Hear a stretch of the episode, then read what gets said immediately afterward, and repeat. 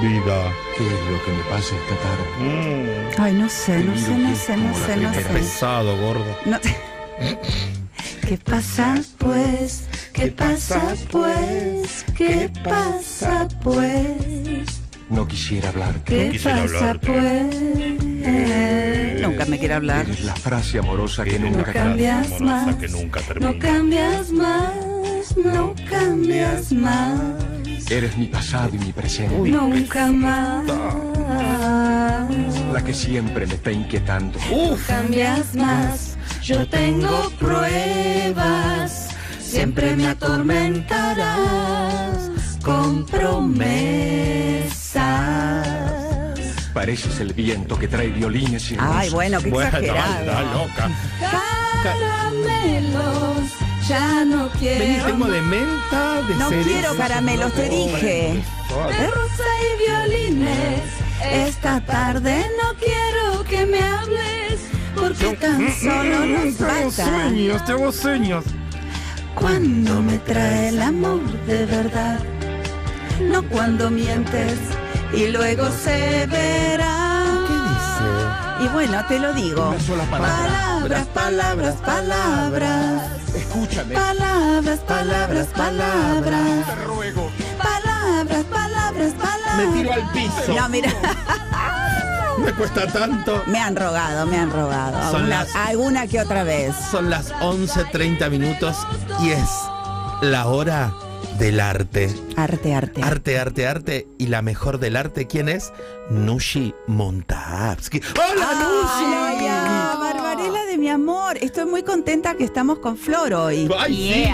Escúchame, La estamos de Nushi. debutando. No, No, vos no te acordás, pero Ay, no.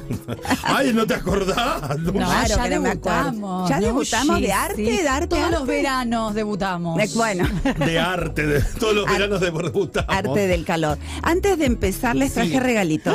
Nah. Bueno, No. yo tengo una línea de cremas que se Sí. llama Nushiterapia y les traje. A ver, voy a repartir así un poco. Sí. De hinojo para Flor. Hinojo. Hinojo, gracias. Hinojo, hinojo, hinojo. Todo lo que es hormonal, o- hinojo y salvia. Vas a amar. Em, Estas son las que a la negra le encantan. estas son las que la Sí. negra canta. Esta es de lemongrass. ¡Ay! Lemongrass. Lemongrass, para cambios de ánimo y de buen humor. Me encanta. Después tenemos, esta es para los miedos, Flor. Si te agarra una vez miedote, viste que uno tiene ¿Y miedo. a dónde veces. me pongo el En el pecho.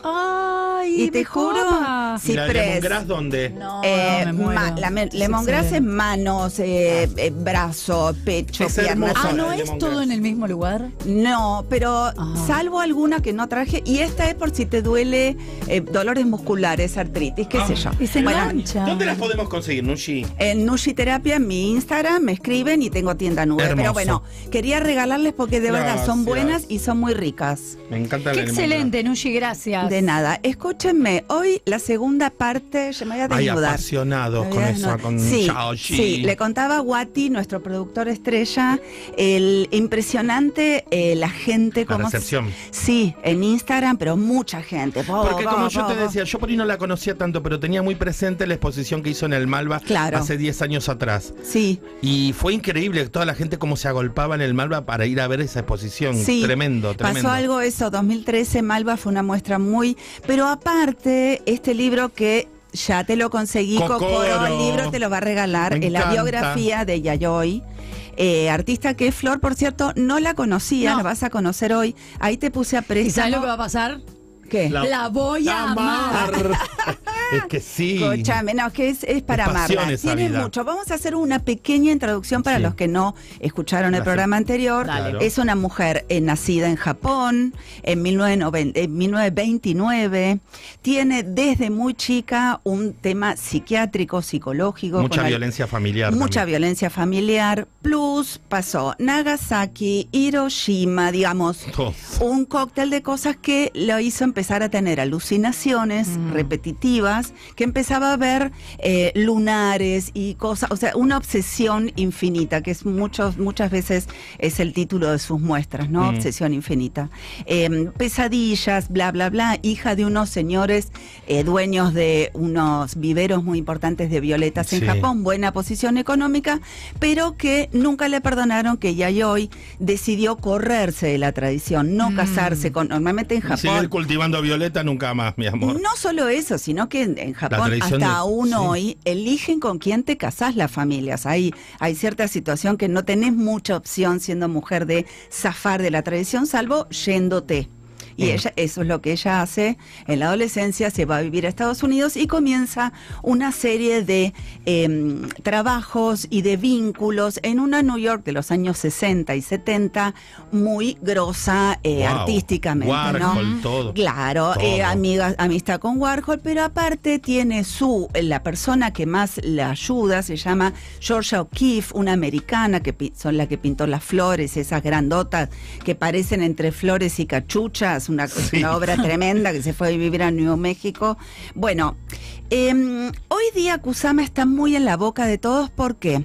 Porque hizo un arreglo con la marca de ropa francesa Louis ¿Qué Vuitton. teje habrá ahí, por favor? Bueno, millonario. Millonaria. Entonces- ¿Cómo estás? Ya soy Un poco millonaria, mi millonaria, ya soy amor. millonaria. Ya soy millonaria. Un poco mainstream ella. Un poco no, muy mainstream y a la vez ella se auto ¿Qué es mainstream? muy de, de- de estar como en, el, en donde está la movida económica, Ah, digamos, tiqui, sí. tiqui, tiqui, tiqui. Ok. Em, ella se auto interna en un psiquiátrico lugar donde vive desde el año 1977 en Japón. Ajá. O sea, ella se moviliza, pero esa es su casa, vive en un psiquiátrico eh, porque también la sobrepasa la situación de su salud mental, ¿no? También hay algo que te digo, terminé de leer la biografía hoy a la mañana, que la amo mucho, pero también quiero decir algo que quiero poner en duda, Sí. que no es su locura, no es su esquizofrenia o como se llame, neurosis obsesiva, pero hay algo también, esa elección de ella de vivir en un psiquiátrico saliendo, no ambulatorio, enfrente tiene su super taller. Hay también algo mainstream en eso, digamos, Mm. eh, yo en un momento no es que dude, pero digamos, es una elección. tan mal. Claro, no es No que está vive en un psiquiátrico con un chaleco de fuerza, no. digamos. No, y además eh, debe ser un psiquiátrico un poco A todo de culo. lujo, un topo ocurre. a todo culo, que no deja de ser un culo, psiquiátrico, No, no, pero por digo, supuesto. hay una situación, Debe ser ella es, casting de médico ella. ella es eh, absolutamente fóbica en lo sexual, o sea, ella le enseñaron que la sexualidad es asquerosa, impura, ella presenciaba, ella dormía con sus padres hasta los 11 años y presenciaba los, Los actos, actos. sexuales, No. digamos. De hecho, ahí estás pasando, ves que hay una obra que son todos penes. Sí. Bueno, ella empieza a reproducir, pues ella dice que en la medida que ella reproduce cosas, ella se le va el miedo. Pero quiero hablar de esto, porque mucha gente me decía, bueno, pero entonces, ella entonces es, ah, está haciendo negocio. Qué complejo, ¿no? Ay. Todo. Es complejo, pero muy atractivo y muy hermoso porque su obra es maravillosa. Yo les quiero empezar a contar algo que tiene relación con la moda, que no es ahora lo que está pasando con Louis Vuitton. Ella es muy viva. Muy viva, muy buena productora. De, de alguna forma la asocio un poco a, a Marta Minujín, esta cosa que sabe venderse, Sí. sabe hacer desde el del quilombo, incluso sale airiosa, bueno, voy a decir, Sí. va en cana, no, pum, Claro. hace obra, Sale, o sea, sirve. y sabe venderse, y sabe relacionarse, y sabe hablar con los productores, y sabe hablar No, con y los evidentemente algo encontró ahí para canalizar, o sea, algo pasa. Bueno, ella dice que si ella deja de pintar se suicida, cosa que yo ahí Claro. sí le creo. Creo que hay como una locura que tiene en la cabeza Mm. que no la deja en paz. Pero también... eh, en el año 68, ella tenía ya 39 años, le iba muy bien, y arma cuatro empresas. Ah, mira. Digo, cuatro empresas relacionadas a la moda. Una llamaba Kusama Fashion Company. Quiero decir, por eso uno dice, ah, Louis Vuitton la está exprimiendo. No, No, ella ella tiene bien viva. clara. Ella tiene hoy 93 años. Pero digo, cuando funda esto, ella. Pero aparte eh, Louis Vuitton que haga lo que quiera. Ella le dice que sí o le dice que no. Y si ella tiene su propia, sus propios recursos y quiere usarlos de Louis Vuitton, bueno. Obvio, pero eh, digamos, este año ya cerró un contrato. O sea, Kusama hoy está en la bolsa. Claro. Mi vida. Es una O sea, marca. Hoy es una, está en la bolsa y ¿saben cuánto factura por día la marca Kusama? ¿Es la de ropa o ella? Kusama. Sí. Kusama que es Todo. tortas Kusama, Claro. ¿ves? porque hay así, paticería, tipo Betular Kusama. Con, Claro, con la, claro. con la tortita con, dibu con Bueno, por días el flujo de su bolsa es de 20 millones de dólares Mm, Bueno, diarios. Tranqui. Millonaria. Diarios. Quiero decir, ella en los 60 hacía actos nudistas frente a Wall Street diciendo la bolsa es el demonio. A eso voy. Hay como un, Un poco transó con el sistema. Yo Y igual sí. también en ese lugar defiendo, a mí me pasa a veces, incluso esto- en lo personal como artista, que me va muy bien, yo muchas veces digo, me la paso haciendo encargos para millonarios, para cosas. ¿Está mal? No, ¿por qué? No, porque es mi trabajo. O sea, No, estaría claro, mal correrse asunto. de la autenticidad, de hacer algo que te digan que no tenés ganas de hacer, algo horrible, digamos. Es un laburo. Pero es además laburo. es, eh, supongo, como casi o como una parte importante del mundo del arte es como físico. Si, si lo sentís, sí, y si No. te hace muchísimo ruido. Exactamente. No y otra empresa que hizo, ella muy como Andy Warhol, siempre a ser asexuada también era la típica amiga de los putos, ¿viste? Eh, Mi amor. Mi amor. Eh, y ella funda una eh, Kusama Homophile Company, que en realidad la, la- me encanta porque la sigla... Homophile Company. La, la sigla es COC, que quiere decir pija, Pija. en inglés, digamos. Cock. O sea, es eh, una escuela para body painting de nudistas. Mi vida. Pero estos delirios, como este Kusama Enterprise también, o sea, organiza, productora para hacer happening, te enseño cómo hacer instalaciones, digamos, ella lo disfrutaba como una loca, con lo cual también que uno puede criticar, pero digo, no está mal, porque digamos, también hace de eso un negocio eh, y vivía de eso, nadie la bancaba, nunca se casó, eh, de hecho iba a Tonight Show, de Tonight Show con Johnny Carson, viste, digamos, fue estrella total, hasta que eh, en el 77 realmente en un momento explota.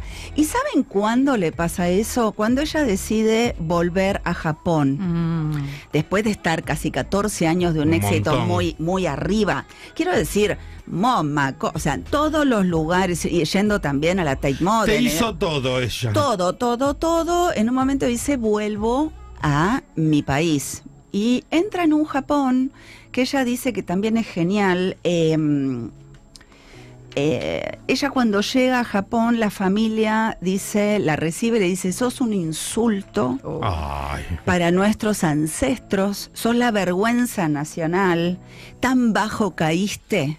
En- bueno, ella estamos hablando como una Warhol y más Warhol, porque al ser hombre siempre los hombres tienen un camino más, más amable. Ella siendo mujer, feminista, de nu- nudista, Todo. psiquiátrica, Linda, muy de- linda de joven. todo. Hermosa. ¿Vos viste lo que es Flor ahí en la foto? Em, la familia le da vuelta a la cara y ella también.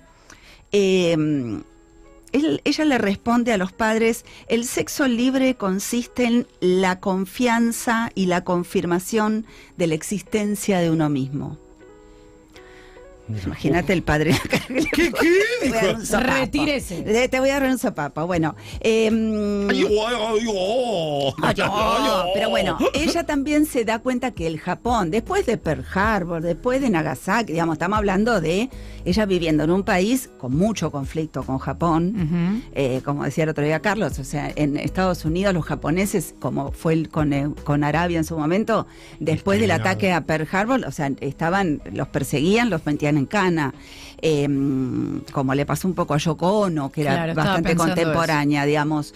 Eh, y ella, estando en Estados Unidos, está la guerra de Vietnam, entonces también su nudismo perteneció a ese movimiento pop de, eh, de, de, ¿cómo se llama? Eh, De, mm, bueno, una militancia no, eh, como cuando haces un trabajo y ella decía, ¿qué es más grave, un cuerpo desnudo o la guerra? Claro. ¿No? Estas imágenes. Y por supuesto, era más grave el desnudo que la guerra. O sea, Siempre. Para eh, esa- loco, pero sí. Em, ella se hace muy amiga de, de Andy Warhol, ella se hace muy amiga de Salvador Dalí, Ah. ella se hace muy amiga de George O'Keeffe, ella se hace, ella es pareja de un señor que Sí, lo vi. Lo vi. de, de Joseph Cornell, Sí, que lo me vi acá en, tu- en encanta. las fotos que subiste a tu Instagram, Nushi Montavsky. Sí, Tanto- visiten mi Instagram porque de verdad yo subo todo. todo, lo que Prolija, estamos hablando acá. todo. Ay, yo subo todo. Y me encanta investigar y busco fotos raras, ¿viste? Excelente. Pongo, lo traduzco en japonés y después lo pongo para buscar fotos que solo están en. Japón. Así, arigato. Entonces, em, estas amistades le valen, eh, la aman mucho, pero aún así ella dice que Andy Warhol es su mejor rival, porque de alguna forma competían con el mundo gay. Ella los traía para pintarlos y él decía, son míos para los retratos. Ellos vida. tenían talleres muy cerca uno del otro en New York. Y él, ella se pone en pareja con este Joseph Cornell, Sí. un señor que le lleva 40 años, pero nunca tienen sexo. Claro. Ah, no. Nunca, nunca. Ahora después vamos a ir al final, un misterio que hay porque realmente es un misterio, porque ni en japonés encontré la respuesta. Eh, ella tiene pánico al sexo, o sea, ella dice que es inmundo. Y este señor, Joseph, ya con 60 años, todavía vivía con la mamá.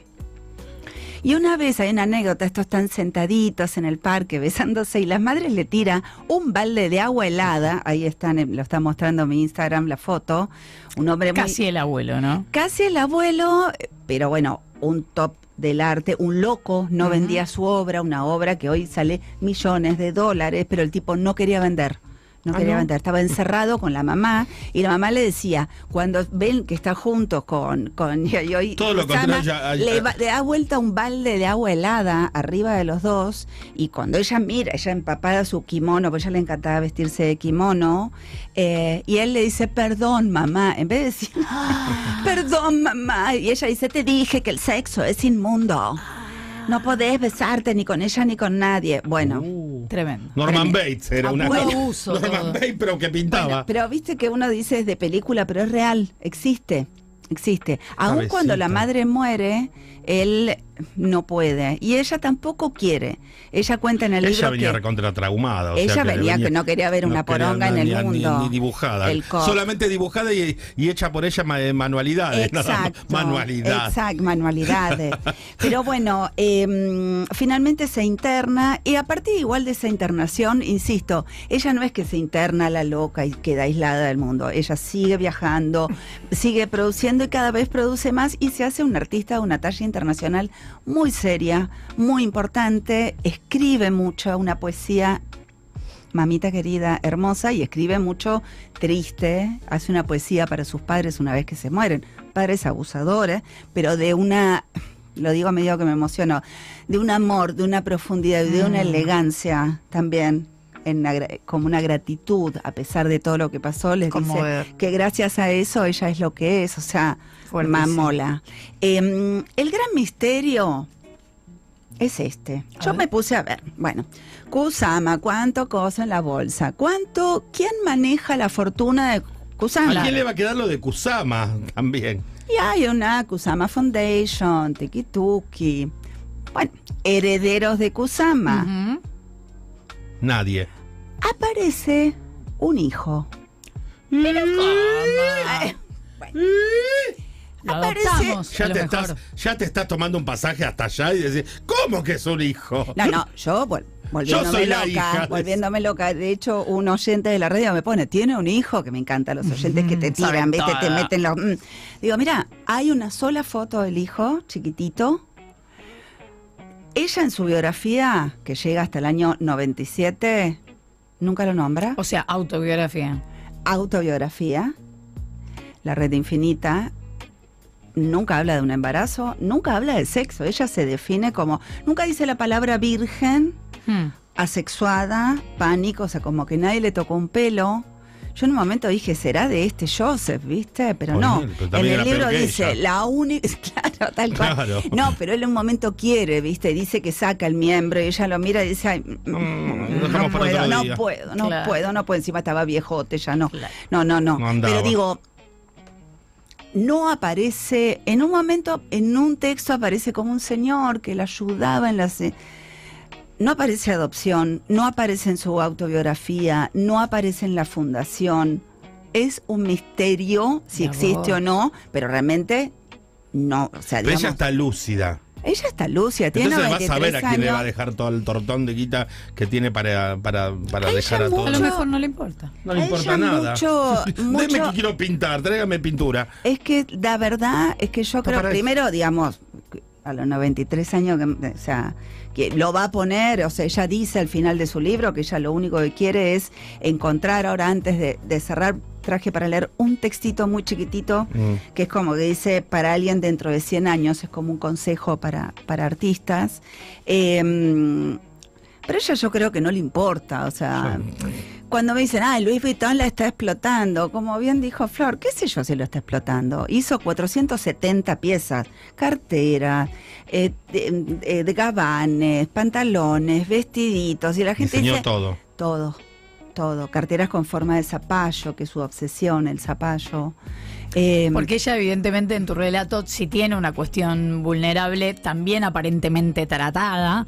Entonces, no parece ser una persona que no sabe lo que hace. No, no, en ningún, aparte es una persona absolutamente lúcida. Si te das cuenta cuando ves, hay muchos videos, ella dirigió películas, hay mucho documental, no le gusta dar notas, pero hay documentales. eh, ella cuando habla no está, eh, digamos, eh, tiene una cara, calculo que debe estar medicada, tiene como una carona que de golpe, viste, como, sí, tiembla un poco ahora, tiembla, cuando agarra 93. el pincel no tiembla más. Che, les digo una cosa, antes de que cierres con esa lectura, avisa Cami que podemos escuchar la parte 1 en Spotify, porque la columna de Nushi, recordemos, son dos partes. Esta es la segunda. La primera está en Spotify y es la del martes pasado, cuando empezó con esta artista. Ay, gracias, Flor. Ella, Flor, siempre. ¿Qué haríamos sin Flor y sin Cami? Pero bueno, eh, hoy día esa es la situación, está activa. Ella dice que ya mucho, o sea, no puede dejar de pintar, pero tampoco lo que quiere es llegar a un lugar. Voy a cerrar con un pequeño párrafo. Venga. Eh, pero me voy a poner los lentes. ¿Alguien tiene lentes? Yo. Ay, no. ¿Cómo te- Acá. Porque estoy bastante mal de la vista. Mm. Para lo que hay que ver, Flor. Ah, eso es verdad. amor. Para que me ponga el viejo, el coso No, ese. señor. No, igual hace No. tanto que no veo un coso de eso. bueno, voy a leer este pequeño eh, párrafo de eh, que está en la autobiografía La Red Infinita de Yayoi Kusama. Dice así, llevo pintando, esculpiendo y escribiendo desde allá donde me alcanza la memoria. Pero si he de ser sincera, no ha llegado el día en que tenga la sensación de haberlo conseguido, mucho menos como artista. Todas mis obras son pasos en un camino, una afanosa lucha en pos de la verdad que he librado con la pluma, el lienzo y demás materiales. En lo alto hay una estrella radiante y lejana, y cuanto más estiro para alcanzar mi mano, más lejos se retira ella. Pero por el poder de mi espíritu y mi sincera búsqueda en la senda, me he ido abriendo paso con uñas y dientes a través de la confusión laberíntica del mundo, y eso es lo que más amo. Hermoso. Y Ayoy Kusama para todos en esta radio hermosa. Gracias, Barbie. Gracias a vos, Nushi. Gracias, Flori. Gracias a vos. Soy muy feliz. Diosa.